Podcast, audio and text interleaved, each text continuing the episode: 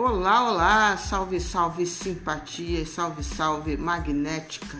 Nessa quinta-feira iluminada com, com a nação rubro-negra feliz, estamos eu aqui e Gato Mulambo preparando, gravando o nosso podcast do Parangolé com um pós-jogo sensacional, quadros, narração do jogo, Theo Benjamin, Felipe Furro, muita coisa boa muita coisa boa. Então vamos lá dar uma agilizada e vamos, primeira coisa, escutar a narração dos gols da é, consistente vitória de ontem do Flamengo sobre o tricolor lá daquele bairro, Laranjeiras. Valeu? Vamos lá, vamos escutar um pouquinho com narração de Luiz Penedo.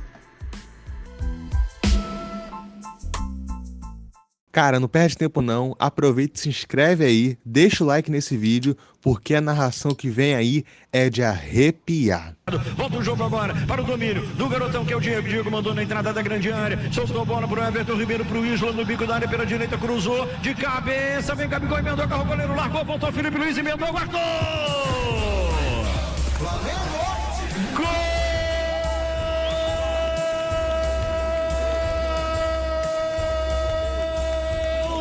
Flamengaço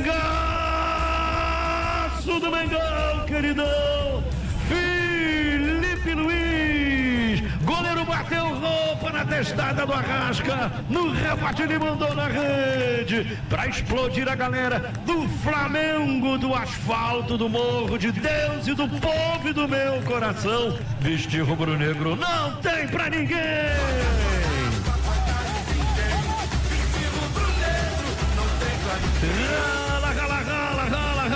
Flusão. Barato bom, barato bom é do Mengão, Mengão, queridão. Flamengaço, queridaço. Oito minutos agora o gol aos sete. O couro come no Maraca. O placar agora diz. Vai bem, obrigado, Mengão, queridão. Tem um Felipe Luiz. Zero para evitar o chute cruzado, mas vai pitar. É a rasca, partiu, bateu, vola, o goleiro tirou, cai pro Gabigol, tem gol do Gabigol, emendou, guardou!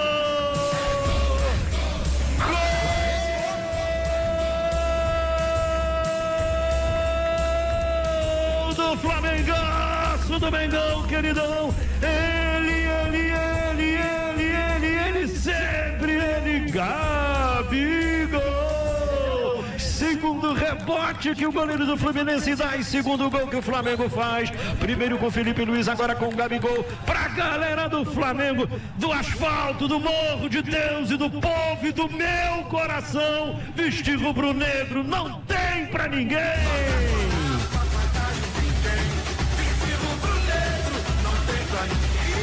Rala, rala, rala, rala, rala, rala, flusão. Barato bom, barato bom, é do Mengão, Gabigol, camisa 9 ao segundo. O couro come no Maraca, o placar agora diz. Vai bem, obrigado aos 33 do, do primeiro tempo. O segundo gol. Mengão queridão, dois. Felipe Luiz e Gabigol. Fluminense. Fluminense zero. 0. Vem bola. Egídio no corner pelo Fluminense. Partiu, bateu. Testada a bola. Guardou. Gol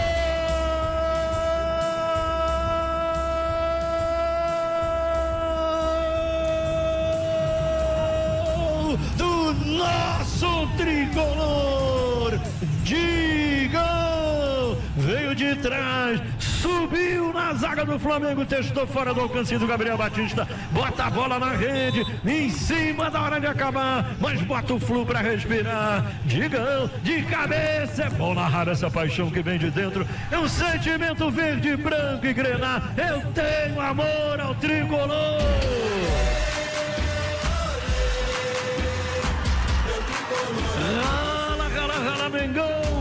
Bom, barato bom. É do Flusão, o Coro come no Maraca. Diminuído o placar que agora diz. Flamengo 2. 1. Um.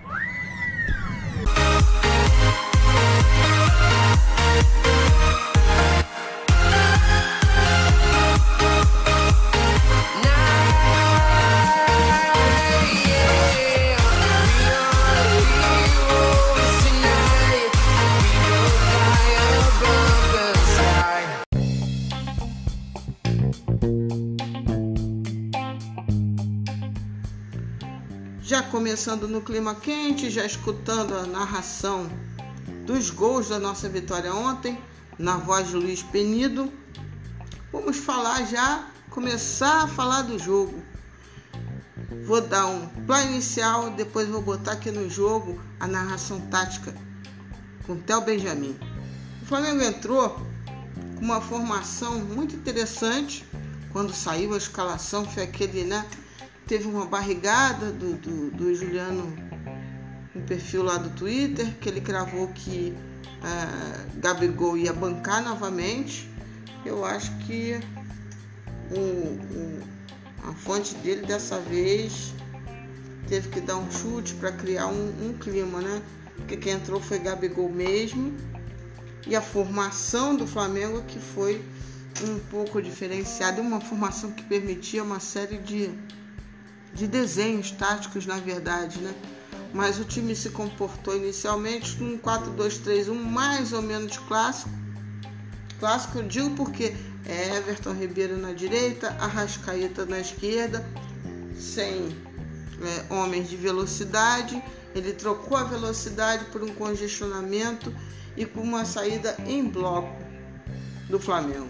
Né? O Flamengo, quando retomava a bola, ia construindo, ia chegando em bloco, os laterais com mais liberdade, então eles abriam, eles que davam a, vamos dizer assim, amplitude do jogo, mas ao mesmo tempo chegava Diego, Gabriel Barbosa, é, Gerson, jogou mais adiantado ontem do que normalmente, e, e o Thiago Maia ficava mais de intermediária a intermediária, não, não, invadia tanto assim a área. Sendo que também teve seus momentos que invadia. Então, assim, matou o meio de campo do Fluminense desde o início. E como é que foi a nossa escalação? Então, vamos fazer nota por nota, jogador por jogador. Nós entramos com Gabriel Batista no gol, a nota, eu estou me, me baseando no que eu vi do jogo e nas estatísticas do SofaScore. Aí eu dou aquela reguladinha e chego ao número da nota. Gabriel Batista, 6.8. Não achei que o menino falhou no gol. Acho que na verdade demos uma bobeada. O, o Digão ele fez, né? A, foi um, um, cruzamento de um escanteio e aí o, o Digão se posicionou. Acho que o, o Gustavo Henrique que deu uma bobeada um pouco maior, mas no escanteio é difícil ser uma falha de uma pessoa só. Gol de escanteio nice, foi um gol de bola parada. Treinar mais para não dar bobeira, né? Mas não achei que Gabriel é, e, e, mantive a nota do Sofascore, porque eu gostei muito do jogo de pés do Gabriel Batista. Acabou ajudando nesse processo de construção em bloco lá de trás. O Isla foi bem ontem, 6.7. Mateuzinho depois entrou no lugar dele. O Isla está aos poucos ganhando o ritmo necessário, mas já, já mostra que foi uma excelente contratação. Mateuzinho não comprometeu, segurou lá a onda, 6.3. Rodrigo Caio, uma outra partida desse do nosso xerife, né? Ele é muito regular. Regular para bom, né? Porque tem gente que é regular. Bom, enfim. Dei uma melhoradinha na nota dele. É, 7.2. Gostei, gostei muito de Rodrigo Caio. Gustavo Henrique, eu acho que ele se encontra no momento melhor do que o Léo Pereira. Ele está dando, começando a dar interessantes passos entre linhas, quebrando linhas por dentro.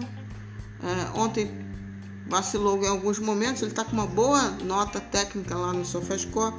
Eu botei aqui ele com 6.7. Felipe Luiz. Felipe Luiz é um caso que eu se eu, se eu, se eu tivesse que dar, assim, inclusive moralmente, uma nota para Felipe Luiz, eu daria 10.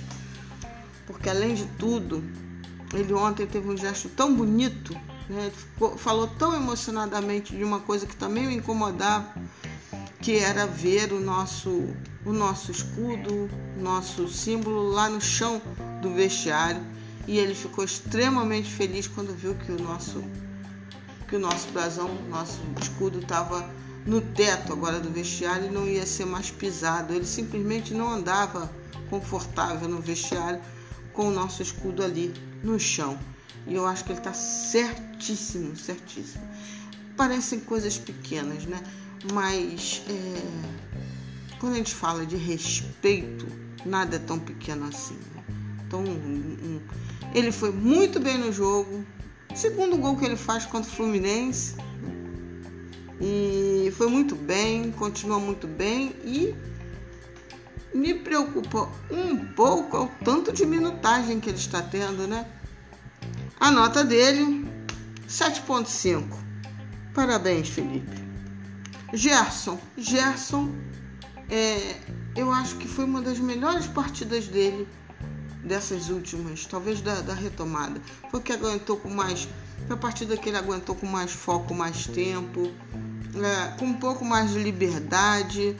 É, não perdeu tantas bolas naquele, na, no driblinho que tá ficando, tava ficando marcado dele. Então gostei de Gerson ontem, a tal da escadinha. Gostei. 6.7. Thiago Maia, eu acho que é chovendo molhado que ele, quando entra, dá mais do que conta no, do regalo. Ontem, para mim, ele foi o melhor do Flamengo. E lógico, ele não vai jogar todos os jogos, porque ninguém vai. Mas que é, quanto mais partidas nós tivermos com o Thiago Maia em alto nível, mais o Flamengo ganhará. 8.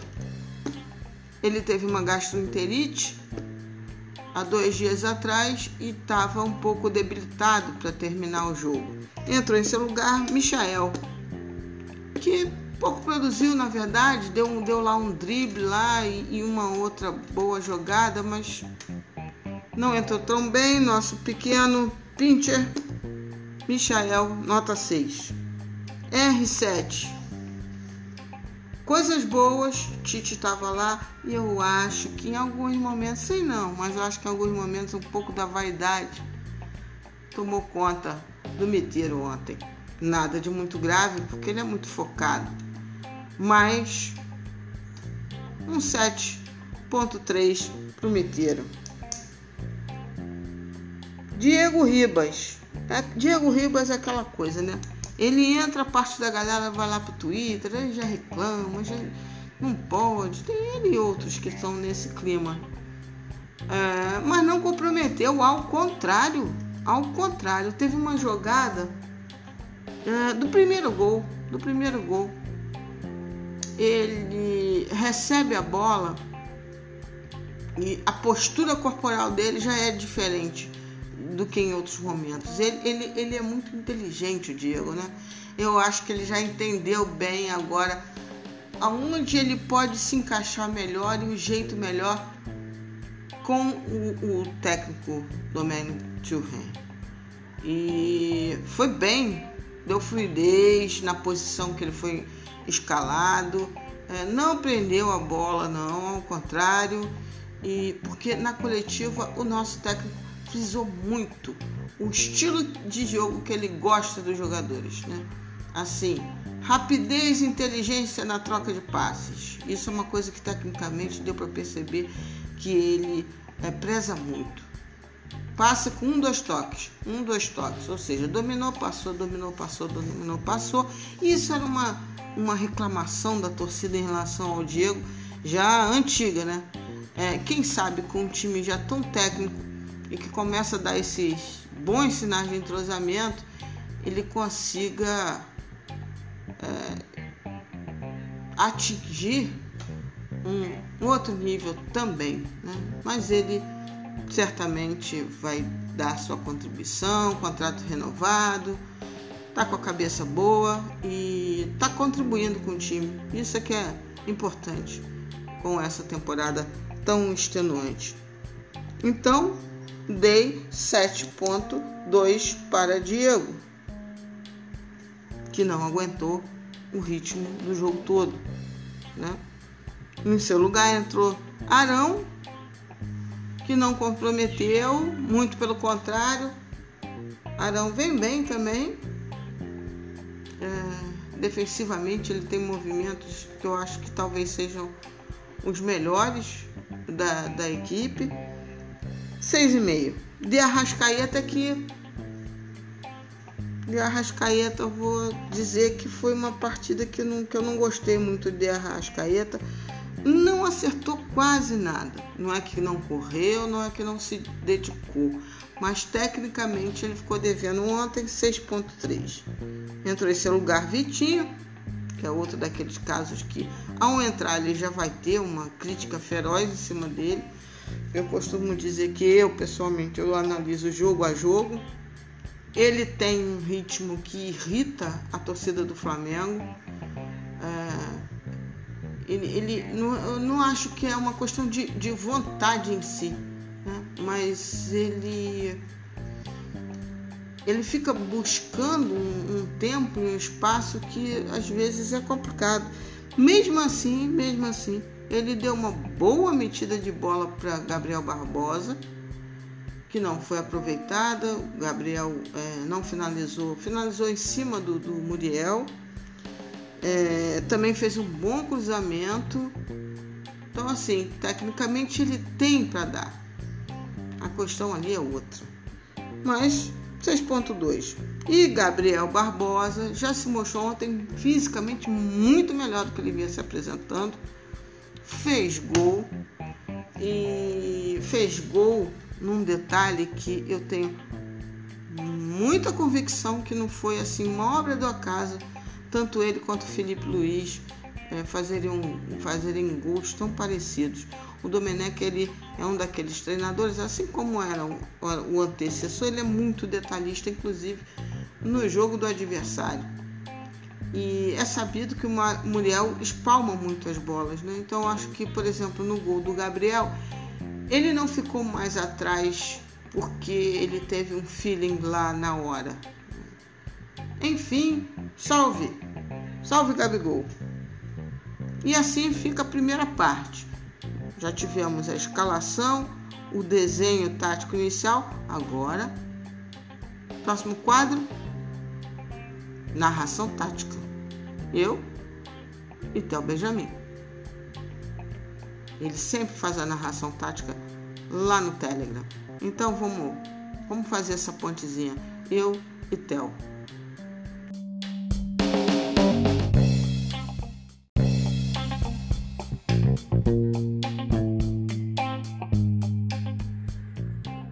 Agora vocês ficam com um resuminho do jogo na narração tática de Tel Benjamin.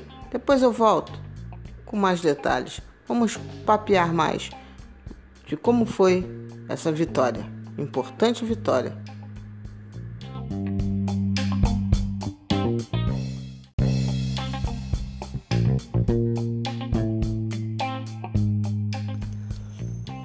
É, galera, mais uma vez, primeiro tempo muito bom, segundo tempo não tão bom, a questão física continua pesando, gramado atrapalha, e aí quando o físico abaixa, né, o físico cai, o gramado atrapalha mais ainda, então o segundo tempo não foi tão legal, mas foi um segundo tempo controlado também, né, o Flamengo não sofreu no segundo tempo em nenhum momento. E e aí eu preciso levar o meu comentário direto pra puta que pariu, cara. Não consegue ficar um jogo sem tomar gol, mano. Não sofreu, os caras não fizeram nada, não deram um chute no gol. Mas no último lance eles vão lá e metem o gol. Foi, acho que a única disputa aérea que o Gustavo Henrique perdeu no jogo. É, aliás, um elogio ao Gustavo Henrique, jogou muito bem hoje. Cometeu dois erros no segundo tempo de saída de bola e perdeu uma disputa aérea que acabou sendo o gol deles. De resto, partida muito boa, impecável dele. É, vai se encaixando, né? Léo Pereira, que também não vinha muito bem, foi bem no último jogo. E aí o Gustavo Henrique, que não vinha muito bem, foi bem hoje. Muito importante isso. É, acho que ficou mais do que provado a necessidade do rodízio né, hoje. Ele, nos próximos jogos, imagino que volte a poupar o Felipe Luiz, comece a poupar talvez o Rodrigo Caio, enfim, vá tirando um ou outro ali para fazer é, o time conseguir manter o gás né, no segundo tempo. E aí eu realmente acho que isso vai fazer muita diferença para o Flamengo no longo prazo. A gente precisa lembrar que o campeonato está no começo, assim, realmente no começo. E que daqui a dois meses esses caras vão estar jogando quarto e domingo num calor de 40 graus. E aí você imagina, você pega, sei lá, o Bragantino, que é um time razoável, melhor do que o, o que as pessoas acham. E aí ele vai ter que poupar em algum momento o Barbieri, se o Barbieri resistir até lá, mas vai ter que tirar o Arthur. Pô, o time cai pela metade. Você pega o Botafogo, vai ter que em algum momento tirar, sei lá, o Luiz Henrique. O time cai pela metade. Você pega o Fluminense, né? Vai, vai em algum momento perder o Nenê. O time cai pela metade. O Flamengo é, volta a bater nesse ponto. Desculpa mais uma vez ser repetitivo mas o elenco do Flamengo está aí para ser usado e isso vai fazer muita diferença. Bem, para quem se desesperou no começo do campeonato, eu só tenho uma coisa a dizer. O Flamengo saiu de menos seis né, no campeonato. Ele perdeu seis pontos logo na, nas duas primeiras rodadas, inclusive perdeu três pontos para um rival direto, que é o Atlético Mineiro. Então, é um déficit de seis pontos que o Flamengo tinha para tirar. Só que ele tem 36 rodadas para tirar esses seis pontos. Todo mundo queria que o Flamengo tirasse esses seis pontos logo na próxima rodada. Isso é impossível. Então o time foi aquecendo os motores, aquecendo os motores e hoje está é, encostado nos líderes, mas tem gente com um jogo a menos. Enfim, o Atlético está com dois jogos a menos, o, o, Inter com um jogo a menos, sei lá. É, mas chega a 17 pontos em, em nove jogos, que é uma pontuação é, não é maravilhosa, mas é muito boa. Para vocês terem uma noção, se um time fizer em média, se, se, ele fizer o dobro de pontos do que ele tem de jogos, né? No final do campeonato, em 38 jogos, ele vai ter 76 pontos. E nunca um vice-campeão brasileiro fez mais do que 76 pontos. Ou seja, em tese, 76 pontos é suficiente para ser campeão do Campeonato Brasileiro. Então, se, se você olhar para a tabela e o time tiver é, o dobro de pontos do que ele tem de jogos, em tese essa é uma pontuação que está em rumo de chegar no título. É claro que, enfim, isso muda ano a ano, pode ser diferente, mas é, esse, esse é o rumo. E o Flamengo hoje chega a 17 pontos em 9 jogos. É maravilhoso? Ainda não, mas está tirando esse déficit porque realmente a gente está carregando um déficit das duas primeiras rodadas. Se você elimina essas duas primeiras rodadas, a campanha do Flamengo é muito boa até aqui. Os jogos são difíceis, o Campeonato Brasileiro é muito difícil, mas o time vai aos pouquinhos se ajustando.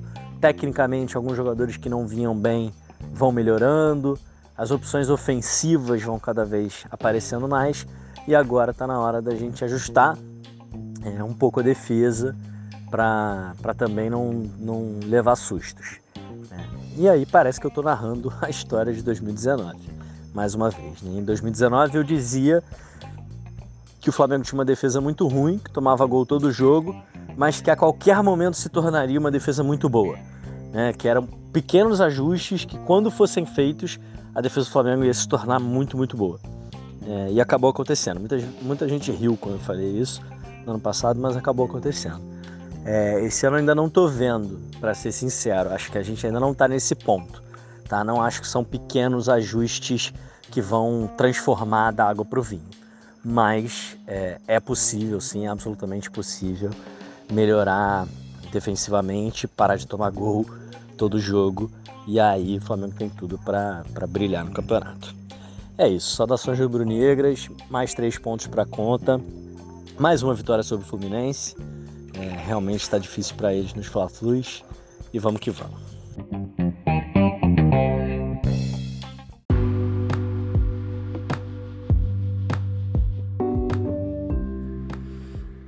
Então, vocês ficaram aí com um brilhante Theo Benjamin falando um pouco, um pouco não, né? Deu um panorama geral do que foi o jogo e do quanto ele acha que o caminho trilhado pelo técnico Domenech Torren vai fazer é, diferença, que o nosso técnico está num caminho certo, está num caminho lógico. Theo, João, eu e outros temos batido muito nessa tecla das especificidades, das peculiaridades dessa temporada. O Flamengo tem o melhor elenco e o elenco mais homogêneo de todo o país. Homogêneo para cima. O que não tínhamos ano passado, temos esse ano. Então por que não usar? Isso é evidente que será uma fortaleza para a gente quando a temporada estiver se encaminhando para o seu auge. Como o Theo salientou, já tiramos alguns pontos importantes, já estamos onde temos que estar, que é na perseguição do pelotão de cima. E se nós, nas próximas três, quatro rodadas, tivermos a combinação de resultados que vem tendo nas duas últimas rodadas, é muito, muito possível que já estejamos almejando ao fim da 13 terceira, 14 quarta rodada, já estejamos batendo a porta ou já na salinha do líder. Aquela, né? Tem no BBB o, o, quarto do líder. Então, é possível, é bem possível, pegando as projeções das duas últimas rodadas, com gente boa que estava na frente perdendo ponto, como por exemplo São Paulo perdeu, enfim, o próprio Patético de Minas que perdeu. Então, é possível que estejamos dormindo na 14 quarta rodada no nosso quarto de liderança, um quarto que a gente já conhece bem, que deixou lá um inquilino nessas primeiras rodadas do Campeonato Brasileiro. É, como o Theo salientou, vou só reforçar.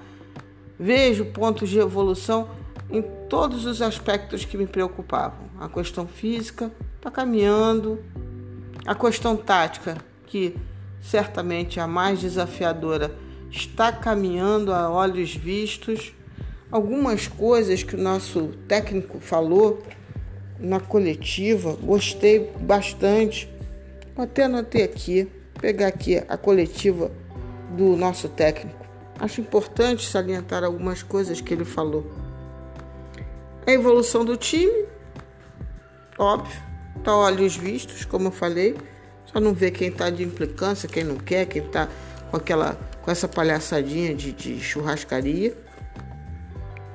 Avanços físicos e táticos claros. Depois de 34 dias de trabalho, nosso técnico salientou ontem, falou, ele explicou a diferença entre formas e estilo.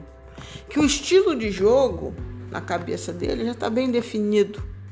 O estilo é um time que toque rapidamente, um time que consiga jogar tão bem por fora quanto por dentro, é, um time que os jogadores ocupem bem os espaços, um, dois toques rápidos e ágeis na bola.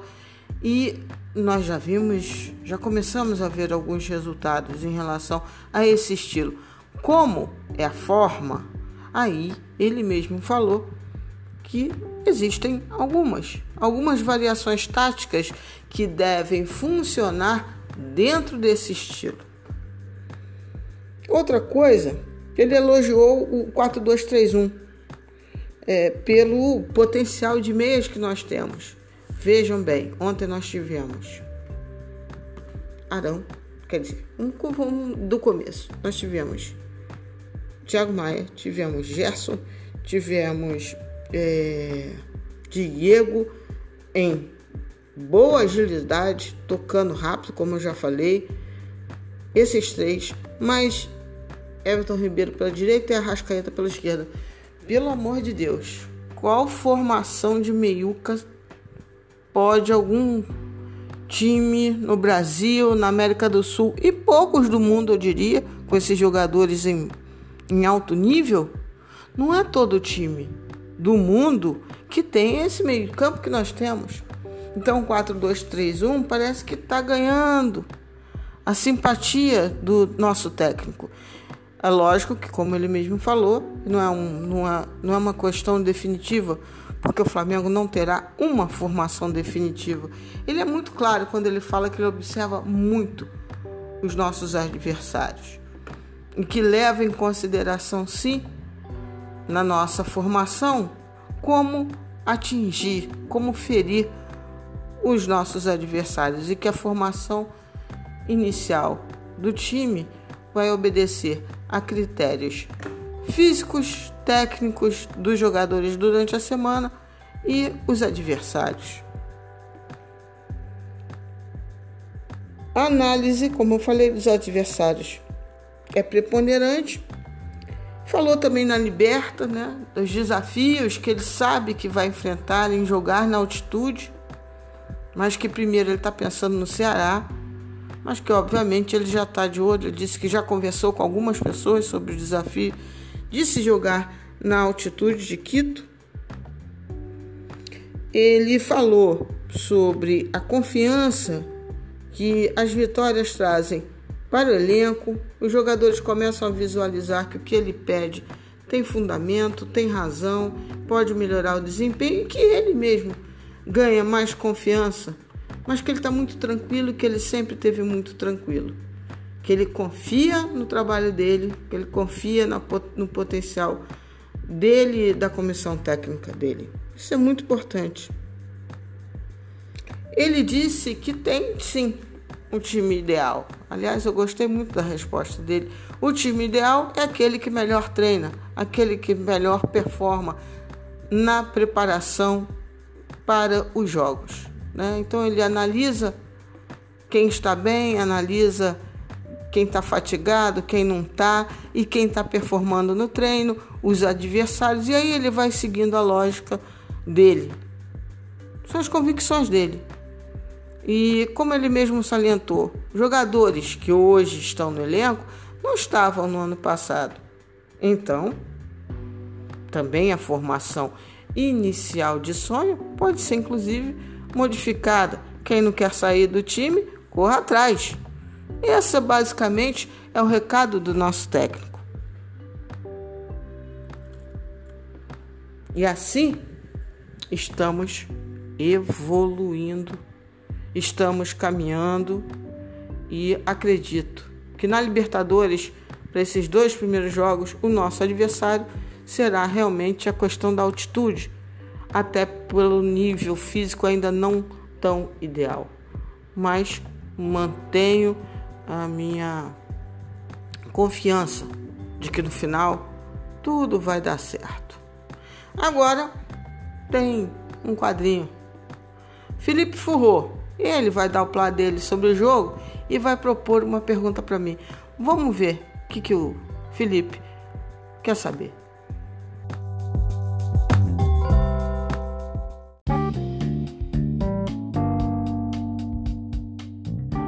Olá Lilian, bom dia. Prazer estar falando com você, participando do seu quadro. Uma observação que eu fiz que eu achei bastante importante foi a estratégia de Dome de povoar o meio-campo, liberando os laterais que chegassem mais próximos à área. Isso ficou bastante claro no primeiro gol do Flamengo, do Felipe Luiz, num cruzamento do Isla. Ele pega um rebote dentro da área e marca o gol. Isso se dá porque existe uma proteção, o meio-campo mais recheado onde a gente teve Arão, perdão, Thiago Maia, é, Gerson, Diego, é, Everton Ribeiro e Arrascaeta e dar essa liberdade para os laterais. Achei bastante interessante, falei um pouquinho sobre isso no Twitter e trago aqui uma pergunta para você. É, qual é a sua opinião em relação ao aproveitamento dos três homens que fazem ali a cabeça de área do Flamengo? Arão, Thiago Maia, Gerson. Quem são hoje os dois que você, que você enxergaria como os melhores para atuar num, num possível time titular?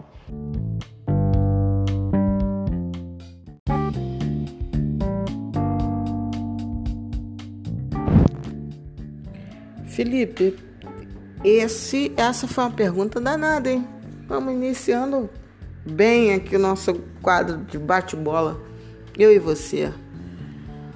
Olha, eu acho, Felipe, que vai depender muito de dois fatores, como o próprio Domi vem falando, né? Dos adversários que a gente vai enfrentar, ah, do próprio vigor físico de cada um desses, desses três, né? Arão, acho que é o que tem mais valências para fazer, ficar um, um, um primeiro volante um pouco mais clássico. Como ontem ele jogou quase um tridentezinho ali, é, Arão, Arão não, Gerson, Thiago Maia e Diego, e o, o conseguiu é, perceber que dava para jogar bem assim contra o meio de campo, povoar o meio de campo do Fluminense ah, com força. Gerson ontem foi bem. Ah, com a classe, com a visão de jogo do Thiago Maia, dificilmente perde bola. Eu gostei muito que ele ganhou dois pés de ferro ontem de maneira muito interessante. Então, assim, no plano teórico, sem pensar em nenhum, nenhum adversário, pensar no, na teoria. É, eu gostei muito de Gerson Arão ontem. Gostei muito com Gerson Arão. Estou tão acostumada. Gostei muito de Thiago Maia e Arão. Uma mistura muito boa de força, de técnica, de passe, de quebrar linhas. Enfim, gosto muito. Mas é, acho que essa dupla vai variar bastante ao longo do campeonato.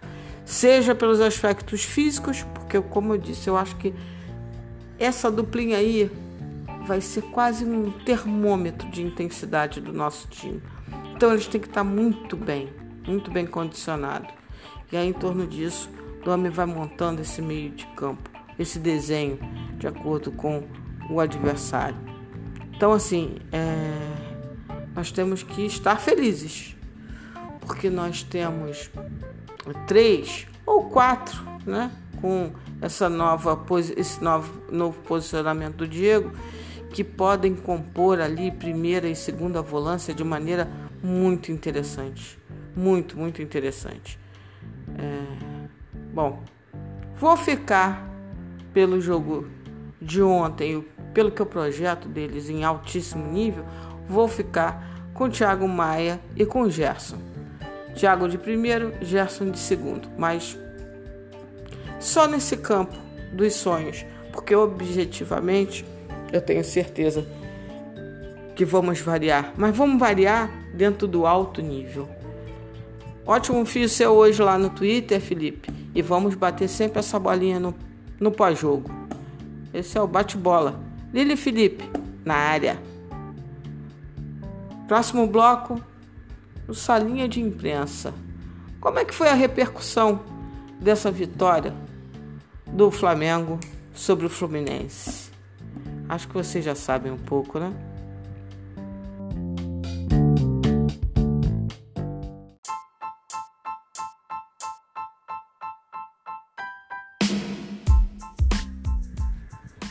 E agora o quadro Sala de Imprensa. Como é que foi a repercussão ontem do jogo? Né? O que, que os analistas falaram tal? Enfim, uma coisa ficou clara em vários momentos seja pelo Twitter, seja pelas mesas, tanto ontem quanto hoje. A desvalorização da evolução do time do Flamengo. A desvalorização do papel tático no jogo do Flamengo ontem para que o Fluminense não jogasse. Eu entendo, porque analisar taticamente um jogo como o do Flamengo não é tão fácil. Existiu riqueza, exigiria um detalhamento diferente. Não é um jogo que você simplesmente pode dizer: é, ah, Fulano jogou mais pelas pontas. Não, vai muito além disso. O Flamengo ontem, inclusive, variou o seu plano tático durante o jogo. É, e normalmente foi isso. Né? O André Rizek, por exemplo, esculhambou. Foi o jogo do Fluminense foi ridículo. ele foi incapaz de fazer um comentário sobre o esquema, por exemplo, que o Flamengo utilizou para começar a partida. O 4-2-3-1, que poluiu o meio de campo no sentido de dificultar as ações, por exemplo, de Nenê pelo campo, que foi deslocado pelo menos para duas posições, começou inclusive como centroavante. Então, como normalmente acontece, já tinha acontecido contra o Bahia. É, quando o Flamengo ganha de alguém, é, existe a desvalorização do trabalho do Flamengo. É, e uma desvalorização porque fica parecendo que o outro time não jogou nada. Isso é de propósito ou isso é pelo baixo nível de análise dos profissionais do futebol? Eu acho que é um pouquinho de tudo. Um pouco da desvalorização, um pouco da tentativa de baixar a bola do Flamengo para não acabar com a graça do campeonato. Por outro lado, alguns eu acho que é por deficiência mesmo, não conseguem entender e analisar um plano tático de um jogo e o tipo de jogo que o Flamengo propõe, que aí fica parecendo que o outro jogou, por exemplo, sem vontade. Como é que alguém pode dizer que o time do Fluminense ontem jogou sem vontade? Não é verdade. O que aconteceu foi uma mudança, por exemplo, da Helma.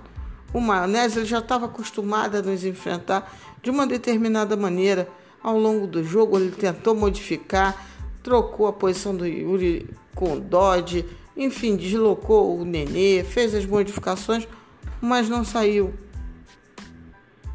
O Flamengo, em sua maior parte do tempo, fez um bom jogo, de bom nível, principalmente no primeiro tempo, com controle total.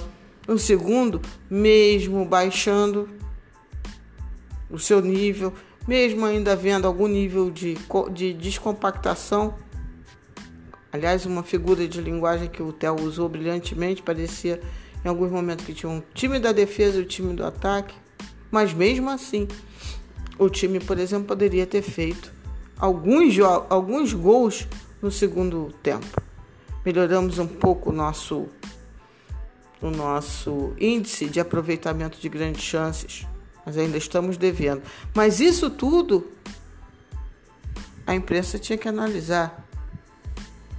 Não vejo a maioria fazendo isso. Um ou outro. Mauro César falou que depois do jogo de ontem seria bom a imprensa parar de ficar falando nessa bobagem, na narrativa do dos aspectos negativos, emocionais, na cabecinha e nos corações de nossos jogadores do rodízio. Ora, valha-me Deus, Nossa Senhora. Bom, mas parece que o coleguinha dele de emissora, o Nicola, por exemplo, não escutou nada, falou um monte de bobagem.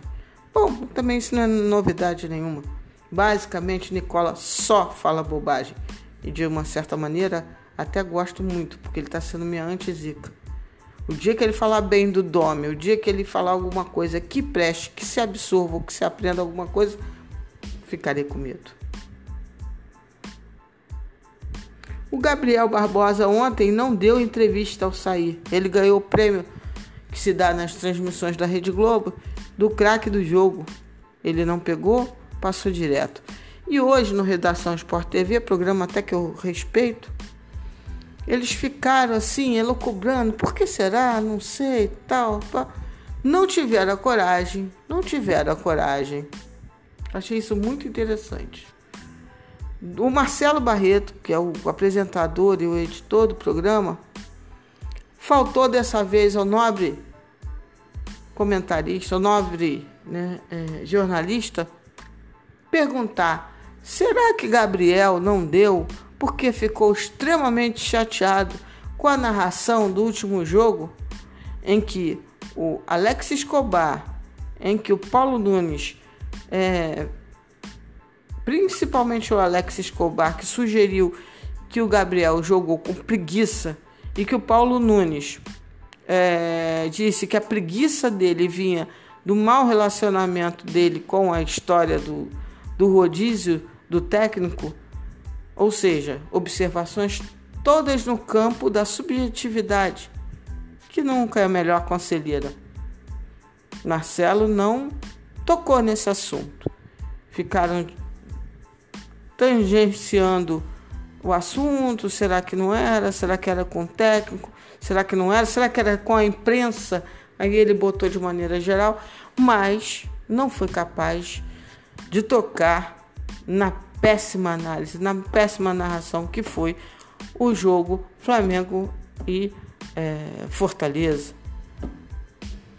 Então, muita coisa precisa ser repensada pela nobre imprensa, pelo pessoal que fica falando de maneira às vezes até perigosa de jogos, de jogos e jogadores. Quando não sabem explicar, entram pelo caminho da preguiça. O time X não jogou bem porque jogou sem aquela vontade, com uma certa preguiça e nem lembram que isso pode ser um caminho muito perigoso para exacerbar emoções. Ou às vezes lembram e o fazem assim mesmo, porque isso gera o tal do clique, o tal do engajamento. Pelo que eu vejo, eles ainda vão bater muita cabeça com o técnico catalão Domenech Thuram. Ontem, por exemplo, mais uma vez, a questão da escalação só saiu praticamente na, na hora que deveria sair. Então, a sala de imprensa, gente, está em polvorosa. Cabe a nós, torcedores do Flamengo, saber responder com inteligência, com calma e mais do que tudo, apoiar. Apoiar esse time de 2020 que está nascendo. Bom, esse foi o pós-jogo completinho do podcast do Parangolé. Espero que tenham gostado, espero que tenham entendido melhor como é que foi o jogo. Eu tô feliz, acho que vocês estão também. Gato Mulambo também tá, tá aqui abrindo aquele sorrisão de quem sabe que vai chegar logo logo nas cabeças. Saudações rubro-negras para todos os ouvintes. Até amanhã. Amanhã uma programação quase normal, porque o podcast do Parangolé pode ter uma surpresa a qualquer momento. Mas amanhã de manhã temos o cafezinho. Já adianto que eu vou falar, por exemplo, entre outras coisas, dos relacionados para a Taça Libertadores. A listagem saiu hoje. E olha, coisas boas. A molecada, a base, tá dentro, hein? Então, até amanhã. Amém para quem é de amém. Shalom para quem é de shalom. Aleluia para quem é de aleluia. Axé para quem é de axé. Cuide-se e cuidem-se. Não acabou. De minha parte, namastê para geral. Um beijo especial para Magnética. Um beijo especial para a nação. Vamos, com muita fé no Mengão, com muita fé na vida. Até amanhã, pessoal.